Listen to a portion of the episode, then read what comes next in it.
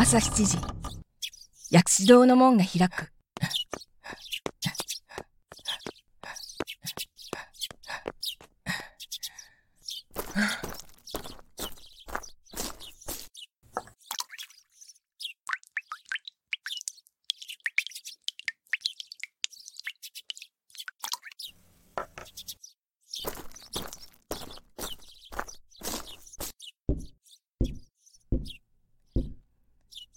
おはようございます。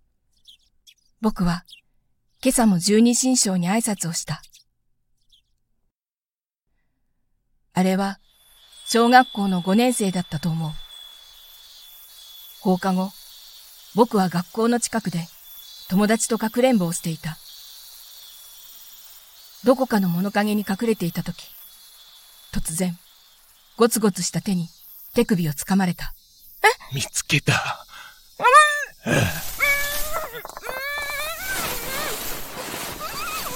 僕は抵抗しようと必死にもがくけれど、口を押さえられ、引きずられそうになった。その時、恐る恐る、うなり声のする方に顔を向けると、とても大きな白い犬が、恐ろしい顔をして、牙を向いているのが見えた。僕は、恐怖のあまり目をつぶり、噛みつかれる覚悟をした。でも、噛みつかれたのは、さっきまで僕の手を掴んでいたおじさんの方だった。白い大きな犬は、そのおじさんに向かって、吠えては噛みつき、噛みついては吠えて追い回し、いつの間にか姿が見えなくなっていた。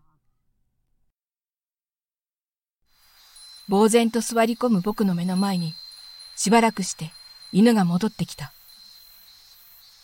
お行儀よくお座りをして、じっと僕の目を見つめている。改めて見ても、とても大きな犬だった。すると突然、頭の中に声が響いた。あれは、え？魔に取り憑かれておった。え？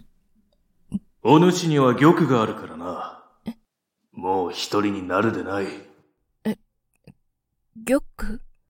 どうやら、迎えが来たようだ。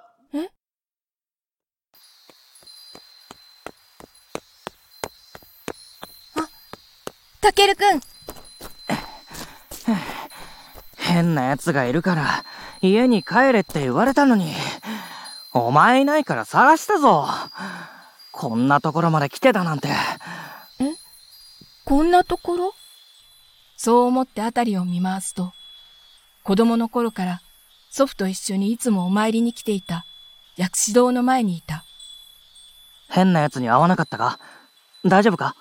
えっとね、変なおじさんに手を掴まれたけど、あの犬が助けてくれたから大丈夫だよ。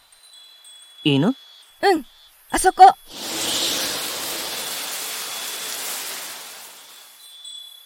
あれ？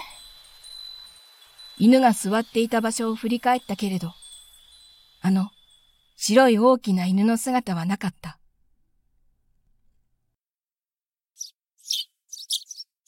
きっとあの時も、バサラ大将様が守ってくれたんですよね。